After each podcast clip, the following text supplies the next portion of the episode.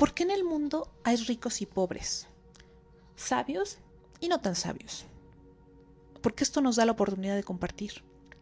Nunca voy a poder recibir algo que no estoy dispuesta a compartir. Amor, respeto, dignidad humana. ¿Cómo voy a traer a mi alma gemela si soy una persona que no trata a otros con dignidad humana y con respeto? No voy a recibir nada en mi vida que no esté dispuesta a compartir con la conciencia adecuada. Somos administradores de nuestras bendiciones. Nada es nuestro.